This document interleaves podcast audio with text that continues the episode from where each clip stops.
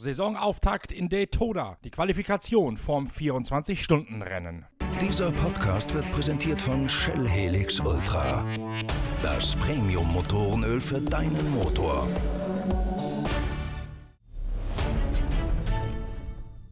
In Daytona Beach in Florida beginnt am Wochenende die internationale Sportwagensaison mit dem 24-Stunden-Klassiker, der Auftakt der IMSA-Serie 2019. Das Feld in diesem Jahr deutlich gerupft im Vergleich zu dem, was die IMSA in den vergangenen Jahren aufzubieten hatte. Es gibt drei DPI weniger, es gibt dafür einen Zuwachs von drei LMP2, nachdem dieses Feld ja im vergangenen Jahr eher ein Fall für Schrumpfgermanen gewesen ist. Der Grund für den Aufschwung in in der LMP2 ist eine veränderte Regel bei der Zulassung für Bronzefahrer, sodass es für die Teams jetzt lohnenswerter ist, in der LMP2-Klasse an den Start zu gehen. Gleichzeitig bleibt allerdings die strenge Teilung in eine Zweiklassengesellschaft an der Spitze erhalten. Die DPI, also die LMP2 mit amerikanischen Motoren und einer Optik, die an Serienfahrzeuge angelehnt sein soll. Diese DPI-Klasse ist nach wie vor klar die erste Liga. Die LMP2 ist per Einstufung nicht imstande, imstande, die Zeiten der DPI mitzufahren. Der Kampf um den Gesamtsieg beim 24-Stunden-Rennen, der beschränkt sich also auf die acht DPI-Prototypen, die am Start sind, von Cadillac, von Risi Honda und von Nissan. Cadillac hat in der Vergangenheit einen Vorteil genossen auf der ganz besonderen Rennstrecke von Daytona, die mit nichts so richtig zu vergleichen ist, was sonst in den Vereinigten Staaten geboten wird. Es gibt die ellenlange Vollgaspassage auf dem rückwärtigen Teil des NASCAR-Ovals Ovals durch die letzte NASCAR-Steilkurve hindurch und über Start und Ziel. Und dann gibt es das Geschlängel im Infield mit dem Dogleg, also dem Hundebein und dem Horseshoe, also dem Hufeisen, vielen engen Kurven, in denen vor allen Dingen Abtrieb gefragt ist. Auf der langen Geraden allerdings möchte man genau diesen Abtrieb nicht haben, denn zu viel Downforce heißt immer auch zu steile Flügel und damit ein zu hoher Luftwiderstand. Die Suche nach dem richtigen Kompromiss, nach dem goldenen Mittelweg ist immer ein ganz besonderes Thema in der Daytona. Und je mehr dieses Rennen in die Jahre kommt, desto mehr kristallisiert sich heraus, dass man in Daytona mit möglichst flachen Flügeln fahren muss, denn Topspeed geht über alles. Ob die Cadillac auch in diesem Jahr noch favorisiert sind, darüber schwebt ein großes Fragezeichen. Das Vorzeigeteam von Cadillac schlechthin, die Mannschaft des Südafrikaners Wayne Taylor, hat eine völlig neue Besetzung. In den vergangenen zwei Jahren hat nämlich Teamchef Wayne Taylor der Reihe nach seine beiden Söhne an die Konkurrenz verloren. Zuerst ging Ricky Taylor Taylor zu Penske und im vergangenen Winter wechselte dann auch Jordan Taylor zu Corvette. Er ging zurück ins Corvette-Werksaufgebot der GTE-Kategorie, ersetzte dort den aus Altersgründen ausrangierten früheren Formel-1-Piloten Jan Magnussen. Die einzige Konstante im Aufgebot von Wayne Taylor Racing ist Renger van der Sande, der niederländische Vielfahrer. An seiner Seite starten an diesem Wochenende Kamui Kobayashi, der auch schon im vergangenen Jahr gemeinsam damals noch mit Fernando Alonso, Taylor und van der Sande Lande bei Taylor Racing gefahren ist, sowie die beiden Neuseeländer Scott Dixon und Ryan Briscoe. Renger van der Sande sieht allerdings Cadillac in diesem Jahr nicht in der Favoritenrolle. Selbes Team, neue Fahrer. Bist du jetzt Nummer 1 Mann im Team, wo der Sohnemann nicht mehr dabei ist?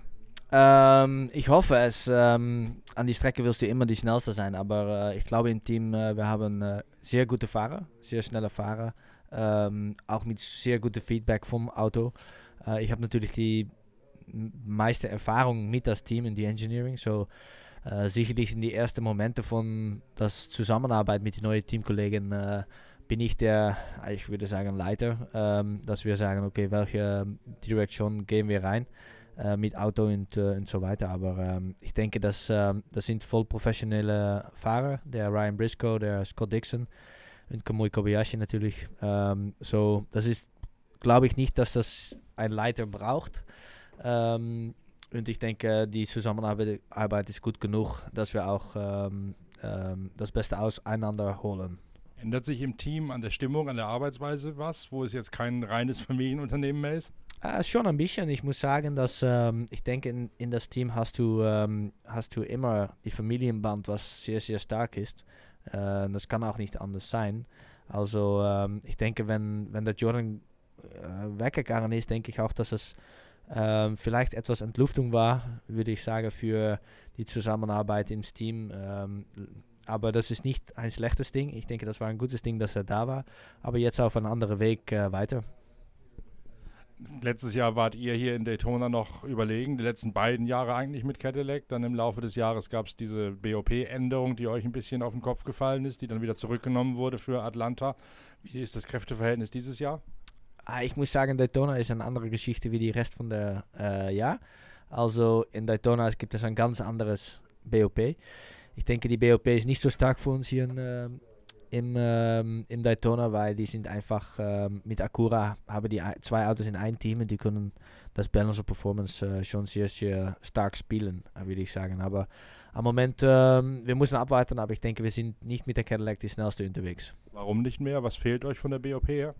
Ich denke, Power, äh, die Topspeed ist einfach nicht da. Wenn du siehst, äh, was letztes Jahr im äh, Trocken war, ähm, könnte die Acura in, in äh, Turn 6, ähm, könnte die einfach das äh, Loch zuhalten und äh, immer noch wegfahren auf die Geraden. Und äh, hier in Daytona ist die Topspeed wichtig zu gewinnen. Ist ja immer hier in Daytona der Kompromiss zu sagen, machst du Topspeed oder machst du mehr Flügel fürs Infield? Ja, wir sind natürlich auch maximiert auf, ähm, auf oder minimalisiert auf die Flügel hinten, Heckflügel. Ähm, so, wir können nicht mehr oder weniger fahren. Wir können mehr fahren, aber nicht weniger.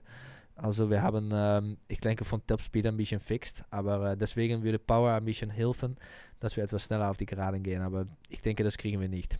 Wäre der Umkehrschluss dann logisch, dass ihr mehr auf Abtrieb baut im Infield? Ähm, als die anderen? Ich denke, du musst so, so gut wie möglich eine Balance, Balance finden. Aber wenn du einen Restart hast und die kommen vorbeigeflogen, weil die schneller sind auf die Geraden, verlierst du Positionen. Ähm, also musst schon schnell sein auf die Gerade. Ändert sich sonst irgendwas hier in Daytona oder in der IMSA im Vergleich zum Vorjahr mit Rennstrategie, mit Reifen, mit irgendwelchen Eckparametern, die für die Taktik wichtig sind? Äh, ich denke, dass ähm, du hast 38 Sets für das ganze Wochenende. Also die erste freie Training war nass, so da haben wir äh, Reifen gespart. Äh, zweite freie Training eine Sets gebraucht, aber du musst nicht so viel nutzen, weil das sind auch 37 Stints im Rennen. Also du kannst nicht jeder Stint eine neue Satz einbauen. Ähm, aber ich denke, ich denke, von Strategie ist das nicht so anders wie die andere, andere Jahre. Ähm, wir müssen das Ding einfach gewinnen, wie wir, wir wissen, wie wir es gewinnen müssen. Das heißt, die Taktik ist immer auf möglichst viele Safety Cars hoffen und in der Lead Lab bleiben, solange wie es irgendwie geht. Ja, genau. Und äh, letztes Jahr haben wir viele Runden ge äh, geführt. Und ich denke, das, das ist auch immer der beste Weg. Vorne, vorne nach vorne fahren und ähm, von da aus das Rennen gewinnen.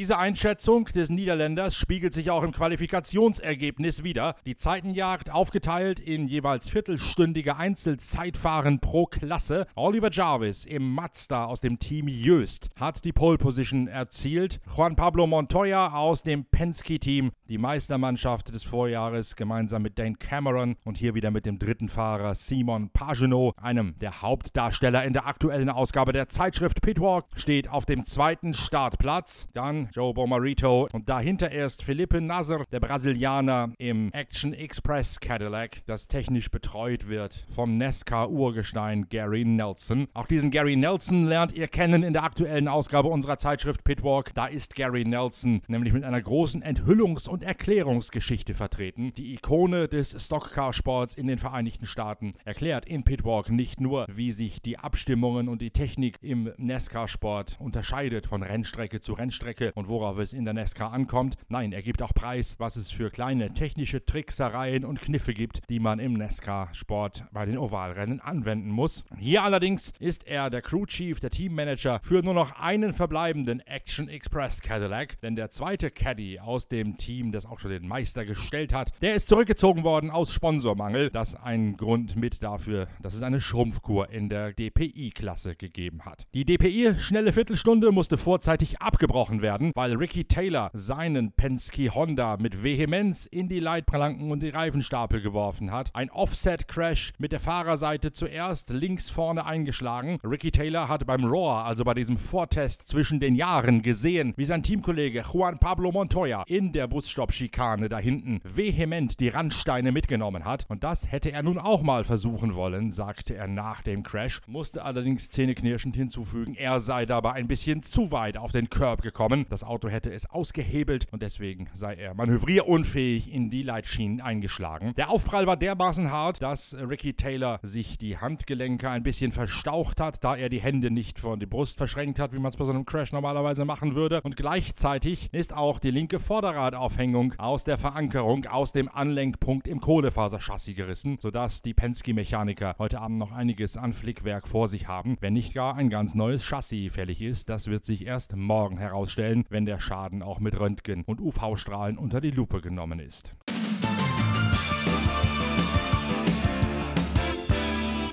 Porsche debütiert als Meistermannschaft in der GTE-Kategorie hier mit dem neuen 911 RSR mit der Evo-Stufe des Heck-Mittelmotor-Sportwagens aus Weissach. Das Auto läuft bereits erfolgreich in der Sportwagen-WM. Hier in den Vereinigten Staaten erlebt es an diesem Wochenende seine Feuertaufe. Nick Tandy stellt fest, dass es für Porsche höchste Zeit sei, mal wieder in Daytona zu gewinnen, denn seit 2014 hätte es keinen GTE-Klassensieg mehr für die Zuffenhäuser gegeben. Man sei zwar Meister geworden im Vorjahr, wolle aber unbedingt auch die großen Klassiker gewinnen und sich über Einzelsiege bei den wichtigsten Rennen des Jahres freuen, nicht nur Meistertitel feiern. Deswegen stehe ein Sieg in Daytona bei diesem ganz besonderen Rennen auch ganz weit oben auf der Wunschliste von Nick Tandy. Yeah, of course, Daytona is it's you know is such a historic race, and it's one of the the biggest race events in any form of motorsport um, globally across across each year. So Of course, it's round one of our, our IMSA championship, but it's, you know, as a single event, it's one of the,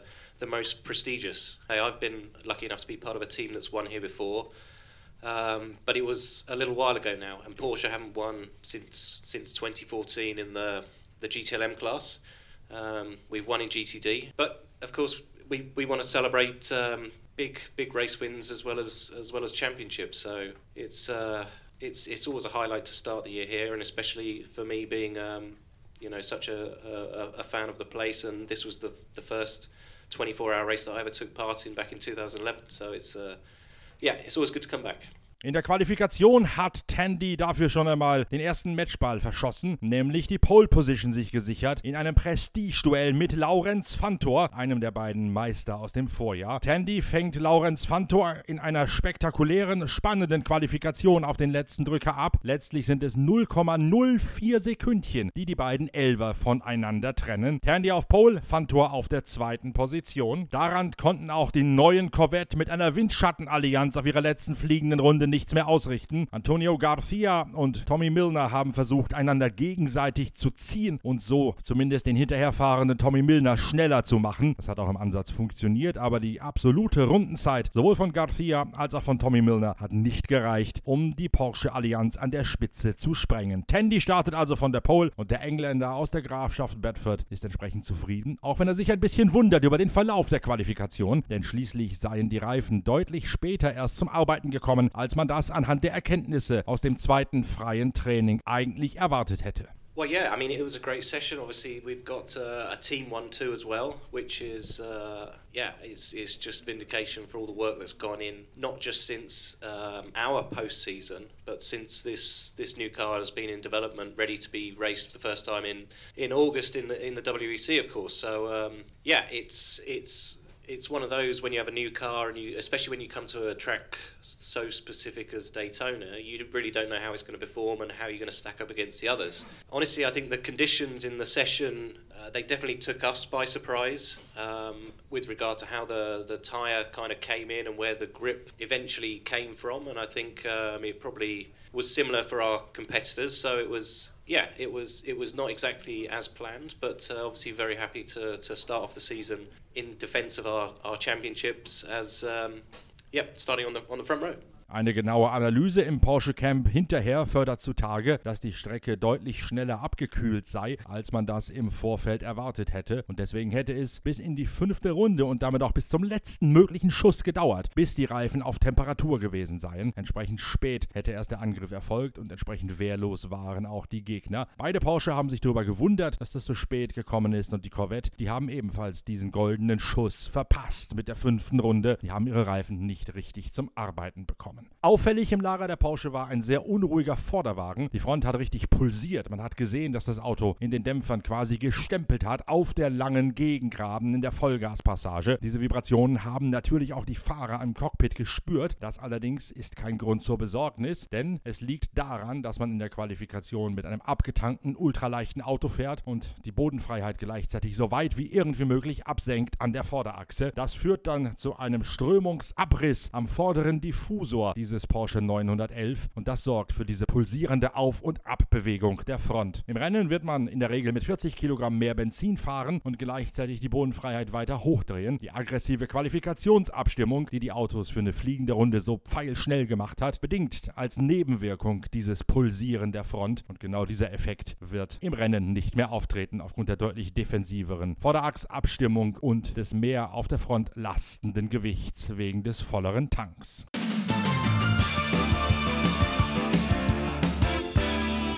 Ein ganz besonders interessantes Auto steht in der GT3-Klasse auf der Pole Position. Zachariah Robichon aus Kanada hat den Porsche 911 von Pfaff Motorsport auf Platz 1 der Kategorie gestellt. An seiner Seite ist nicht nur Dennis Olsen, der Gesamtsieger der interkontinentalen GT Challenge, bei diesem spannenden Finale in Kyalami im vergangenen Jahr, über das wir in der Zeitschrift Pitwalk ebenfalls berichten. Nein, an dessen Seite fährt auch Lars Kern und der ist einer der Haupttestfahrer von Porsche für die Entwicklung, Erprobung und Abstimmung der Serien Porsche 911. 911 und anderer Serienfahrzeuge aus dem schwäbischen Sportwagenkonzern. Lars Kern ist für das Team von Olaf Mantei schon lange auf der Nordschleife unterwegs, weil auch viele Abstimmungsfahrten auf der Nordschleife unternommen werden. Seit dem vergangenen Jahr ist Kern aber auch regelmäßiger Teilnehmer in der GT3-Klasse in der IMSA-Serie. Und hier hat er mit der Pole Position durch Zachary Robicon eine sehr gute Ausgangslage fürs Rennen. Auch der GT3 Pole-Sitter Robicon erklärt, wie wichtig die Pole gewesen sei fürs Team und wie gut die Ausgangslage ist und wie wenig das gleich gleichzeitig zu bedeuten habe fürs 24-Stunden-Rennen, das am Samstagmittag gestartet wird.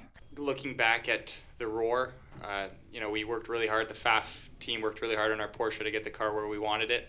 And this morning, you could maybe be taken about, you know, thrown off by the the setup. So we stuck to what we learned at the Roar, and honestly, we just ran what we did at the Roar, kind of not knowing what we were going to get. We knew our car was strong there, and we basically had confidence in what the engineers did, and just went with it.